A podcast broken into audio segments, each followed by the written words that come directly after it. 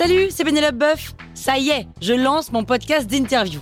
Il s'appelle On tisse la toile et c'est un podcast qui révèle la face cachée des invités. Et d'ailleurs, mes invités, ce sont des CEO et des célébrités comme Gad Elmaleh, Jean-Michel Apathy, My Better Self, Rose Eberstein, Mireille Dumas. Et évidemment, je pose des questions qu'on n'ose pas toujours poser et je leur fais faire des tests, des challenges, je leur fais jouer l'harmonica, grignoter des trucs, bref. Rendez-vous sur On tisse la toile pour découvrir une interview tous les lundis. Ciao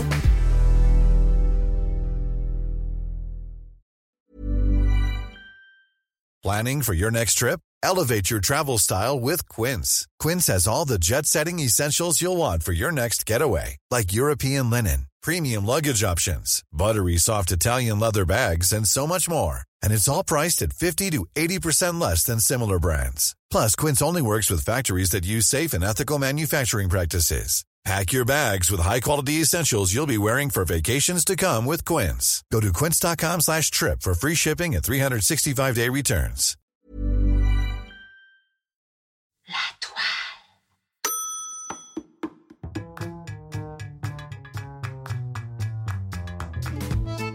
Pic parole Pic parole On a tous rêvé au moins une fois d'être dans la peau de quelqu'un d'autre.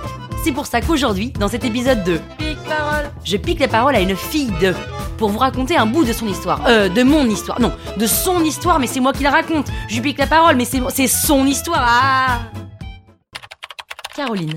Je m'appelle Caroline Savoie. Savoie comme la Savoie, sauf qu'à la fin c'est OY. J'ai 43 ans. Et oui, oui, oui, oui. J'ai la chance, ou pas, d'être une fille de. T'as de la chance. C'est drôle, hein, comme tout le monde pense que c'est génial d'être la fille de quelqu'un de public. Ça voit, c'est ton Tu vas père. manger dans son resto tous les jours. D'ailleurs, là, on fait quand même mon portrait, mais je parle déjà de mon père. Ah, c'est clair. Surprenant quand même comme entrée en matière pour une fille de 43 ans C'est émancipée. chaud en fait. Ça craint. Donc oui, Guy Savoie, c'est mon père. Pour ceux qui auraient vécu dans une grotte depuis 40 ans ou qui mangent que des sachets de nourriture lyophilisée, Guy Savoie, c'est un chef, cuisinier, triplement étoilé au guide Michelin, 5 restaurants, une dizaine de bouquins, officier de la Légion d'honneur, élu encore cette année meilleur restaurant du monde par la liste. Donc je suis sacrément fier de l'avoir comme père, comme modèle, et me dire que j'ai le même sang que lui me donne des frissons de bonheur. En revanche, on fait comment pour s'affirmer, prendre sa place et imposer qui on est quand on a un chef de famille qui excelle dans son métier et qui n'a pour seul sujet de conversation la cuisine? Franchement, j'ai galéré. Déjà, ma naissance, ça a été un heureux accident. Je sais même pas quand est-ce que mes parents avaient eu l'occasion de se retrouver tellement ils bossaient. Tous les deux. Papa en haut faisait des gâteaux en cuisine, maman en bas faisait de la couture dans le salon. Alors clairement, hein, j'étais pas prévue. Accueillie, hein, mais pas du tout prémédité. Comment on va faire avec le restaurant? Alors j'ai baigné dans des valeurs de liberté, de métier passion, de travail. Et à force de ne pas réussir à savoir qui j'étais, où me placer, comment me situer par rapport à la notoriété montante de mon père et à la dévotion de ma mère pour son mari, j'ai voulu être comédienne. Pour me mettre dans la peau des autres, parce que je n'arrivais pas à être bien dans la mienne. J'en parle à mes parents et là c'est non. Le non catégorique qui ne laisse même pas de place à la discussion de Est-ce que t'en es bien certaine? C'était non. En fin de troisième, mes parents me déscolarisent parce qu'ils pensent que je tourne mal. Concrètement, c'est la meilleure période de ma vie. Je sors tout le temps, j'ai plein d'amis, je suis pleine de rêves. Mais oui, c'est vrai, je suis pas souvent à la maison. Déscolarisée, je passe donc mon bac en candidat libre en deux ans. Et je fais encore plus de théâtre pendant ces deux ans. Je relève le défi, j'ai le bac du premier coup, j'ai 17 ans. Un an de fac d'histoire de l'art, je me nourris de culture, de soirées trop arrosées. Bref, je vis. Sauf que je plante mon année et mon père gueule. Fort, très fort. Très très fort. Avoir un métier passion, c'est possible, mais pour lui, pour eux. Pour moi, c'est trop instable, pas assez safe, un métier de rigolo. Comment rester dans une maison qui prône le métier passion, mais qui m'en détourne? Alors à 18 ans, je prends mes affaires et je pars de la maison. Alors à 18 ans, mon père me fout dehors. Ma chérie, tu te casses, ici t'as pas ta place, mais on est tes parents, et on est très aimants, alors on va t'aider, car on veut que tu perces, et on va te payer une école de commerce. Fini la comédie, place à la vraie vie, il faut que j'étudie, et que je gagne ma vie, alors j'ai pas trop le choix, et je travaille les soirs, au resto de Guy Savoie, avec grand désespoir. Que je voulais, c'était ma liberté, mon indépendance, ne plus respirer ces effluves qui embaumaient la maison du matin au soir et ces conversations autour du prochain menu de saison. Donc finalement, je suis très heureuse. Je vis dans cet appartement du 19e arrondissement, ridiculement petit parce que je suis pauvre, pas chauffé parce que je suis pauvre, et je bosse dans un des restos de mon père parce que je suis paumée. Mais je bosse, attention, hein, je bosse vraiment. Je suis pas seulement la fille du patron qu'il faut scoltiner. Je travaille à l'accueil, je fais le vestiaire, les chiottes, je prépare les apéritifs, je fais les additions à la main, je fais les cafés. La journée, je vais en cours et le soir, je bosse au resto de mon père. Je n'ai tellement pas envie de revenir vivre chez mes parents que je m'accroche. Mon diplôme de cette foutue école de commerce qui ne m'a rien appris en poche, je rentre chez Capgemini, grâce à papa. Vous imaginez la scène là de ce chef très réputé chez qui tous les grands dirigeants viennent dîner qui, fièrement, fait tourner mon CV. Je lui ai rien demandé, putain, je lui ai rien demandé, merde Merci papa. Je suis donc la pistonnée du nom de Savoie qui rentre sans effort, en CDD, dans une grosse boîte pleine de requins. Imaginez l'accueil. Mais j'ai plus le choix, alors je m'accroche. Et alors que j'en ai vraiment pas du tout envie, je me fais embaucher en CDI pour faire de la com et de l'événementiel. Et bim, je tombe enceinte. Léa, magnifique. Et au retour de mon congé mat, je retrouve plus ma place, on me met au placard d'un poste que j'avais façonné. Mon père est dépité, il sait plus quoi faire, il sait plus quoi faire de moi. Alors il me demande de l'aide pour la communication de ses restaurants. Il fait croire que c'est pour m'aider, mais en vrai, il en a vraiment besoin. Je bosse pour lui et je tombe à nouveau enceinte. Axel, adorable. Deux enfants et toujours paumé, mon mari est assez génial, lui, il est d'un grand soutien. Je sais pas ce que je ferais sans lui. Je le bénis tous les jours d'être aussi présent pour moi, pour nous. J'ai aussi des amis très proches, elles sont super, elles me donnent confiance, je suis très entourée. Mais après deux grossesses, je réalise que le corps est aussi important que l'esprit, et je vrille complètement et je passe des diplômes en médecine douce. Sophrologie, massage taille, tout ce qui est bon pour réconcilier le corps et l'esprit. Et je retombe enceinte. Elliot, craquant. Mon père, lui, en parallèle, continue son ascension. Il devient un des chefs les plus réputés en France et à l'international, et je suis partagée entre admiration et rejet. Plus je dis mon nom, plus les gens me parlent de mon père. Savoie Comme le dit Savoie Et puis, Caroline, je me casse. Je me suis trompé de vie. T'as trois enfants et tu pars comme ça sans raison? Je ne comprends pas. Je comprends pas, je tombe des nues, je suis effondrée quand? Salut Caro Bah juste pour te dire que j'ai croisé ton mari avec euh, ton ami d'enfance. Tu sais, la fille du chef deux étoiles. Voilà, bah c'était juste pour te dire quoi. Ils sont ensemble. Je sais pas pourquoi, mais d'un coup, ça me paraît évident comme un nez au milieu de la figure. Mon ami d'enfance et mon mari sont ensemble, comme dans les mauvais films notés 65% sur Netflix. Le mec qui part avec l'ami d'enfance de sa femme. C'est un cauchemar. Depuis combien de temps? J'en sais rien, et je veux pas savoir. Je me retrouve seule avec trois enfants et ma formation en sophrologie. Pour mon père, c'est de ma faute. Pour ma mère, je dois me relever. Et puis un copain me propose de partir une semaine en Israël, en voyage organisé, pour sentir les épices, boire des smoothies et regarder la mer. Sur un coup de tête, je dis banco.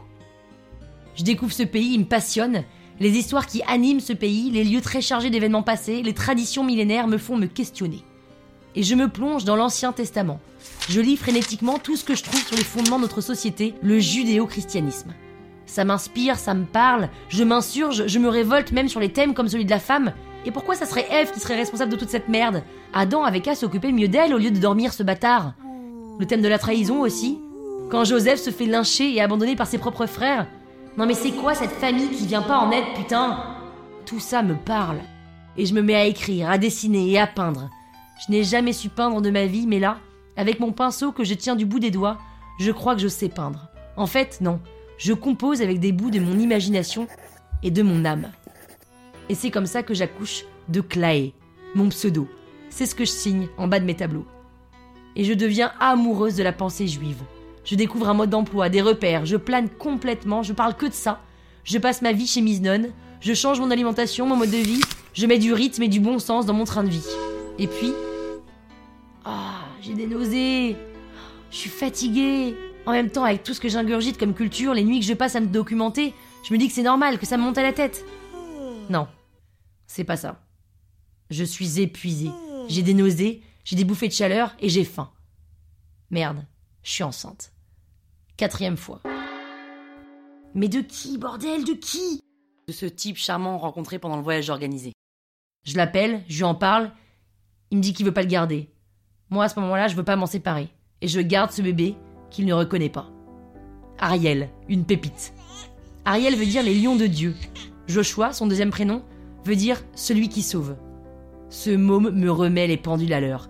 Ça suffit les conneries, ce ne sont ni mes lectures, ni mes pensées, ni mes tableaux qui vont me faire bouffer. J'ai quatre enfants.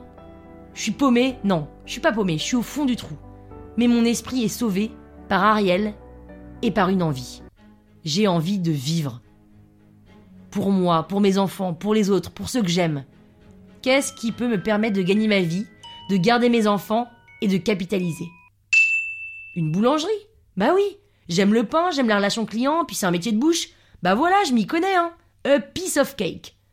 Je passe un CAP boulangerie, FISA en trois mois, je mets toutes mes économies dedans, 29 000 euros, et là, je suis à sec. Il me reste plus un euro, et non, je ne demanderai pas d'argent à mon père. Non. Maison Caroline Savoie, rue de Charenton. Fermée les samedis et les dimanches, exprès, pour m'occuper de mes enfants et de moi. Alors une boulangerie, c'est encore plus difficile à gérer qu'un restaurant. Si le boulanger vous claque entre les mains, vous ne pouvez pas vous improviser derrière les fours à pain, car c'est technique. Sauf que quand on n'a pas le choix parce qu'il vous plante la veille au soir d'une grosse journée, on s'y colle. Le temps d'en trouver un autre. Et puis un autre parce que l'autre faisait pas l'affaire. J'ai eu trois boulangers. Un alcoolique, un pas fiable et un novice. Et puis les journées passent, ma vie est épuisante avec cette boulangerie, ses quatre enfants et ma solitude. 14 février 2010, qui est une grosse journée pour toutes les boulangeries de France, un type entre et demande deux pâtisseries. Je suis amoureuse avant même qu'il ouvre la bouche. Alors je lui recommande timidement le clafoutis pour lui et sa bien-aimée, et il me fait comprendre que ce n'est pas pour la Saint-Valentin, mais c'est pour lui et un de ses potes. Parfois on a des fulgurances, et là, j'avais eu l'idée de génie de vendre mes pâtisseries dans des bocaux en verre que les clients pouvaient consigner en échange de quelques euros. Du coup pratique, il est revenu pour consigner ses bocaux de clafoutis, une fois, puis il revient deux fois, et puis il est venu acheter des demi-baguettes, en pleine journée, une fois, deux fois, trois fois par jour, jusqu'à ce qu'il me propose d'aller dîner. 9 ans qu'on est ensemble. Et aujourd'hui, je ne regrette rien de tout ce qui m'est arrivé, car j'aurais pu ne pas le rencontrer.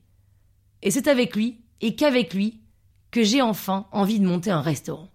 Un restaurant, putain. J'ai encore du mal à dire ce mot que j'ai le plus entendu dans la bouche de mon père pendant mes 20 premières années. Aujourd'hui, c'est le mien, le nôtre. On l'a appelé vivre. Parce que c'est en faisant qu'on vit, et c'est en vivant qu'on avance. Ce verbe, on l'étudie jamais vraiment en profondeur. Mais vivre, c'est le mot le plus fort de la langue française, et surtout le plus difficile à accorder. Fin 2016, on monte le premier restaurant, Vivre.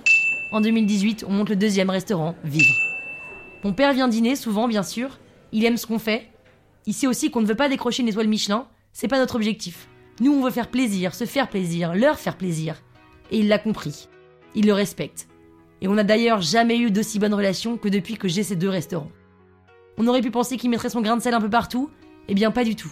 Je crois qu'il est justement content que j'ai intégré cette fratrie de cuisiniers, et surtout, je crois qu'il est fier comme je n'aurais jamais cru qu'il pourrait l'être. Aujourd'hui, je ne suis plus Caroline Savoie, fille de Guy Savoie, mais je suis Caroline Savoie. En étant comédienne, je n'en serais pas là. Aujourd'hui, pour rien au monde, je ne demanderais à être dans la peau de quelqu'un d'autre. Je suis enfin heureuse, à 43 ans, d'être dans la mienne et d'être Caroline Savoie. Papa, si tu m'écoutes, je voulais juste te dire que j'en serais jamais là sans ce modèle de travail et de pugnacité que tu représentes. J'ai juste mis beaucoup de temps à le comprendre. Merci papa.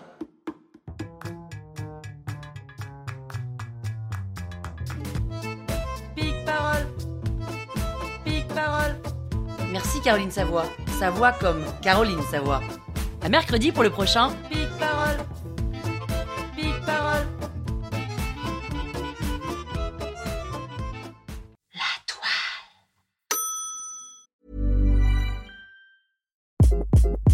Hi, this is Craig Robinson from Ways to Win, and support for this podcast comes from Invesco QQQ. Invesco QQQ is proud to sponsor this episode and even prouder to provide access to innovation for the last 25 years. Basketball has had innovations over the years, too. We're seeing the game played in new ways every day.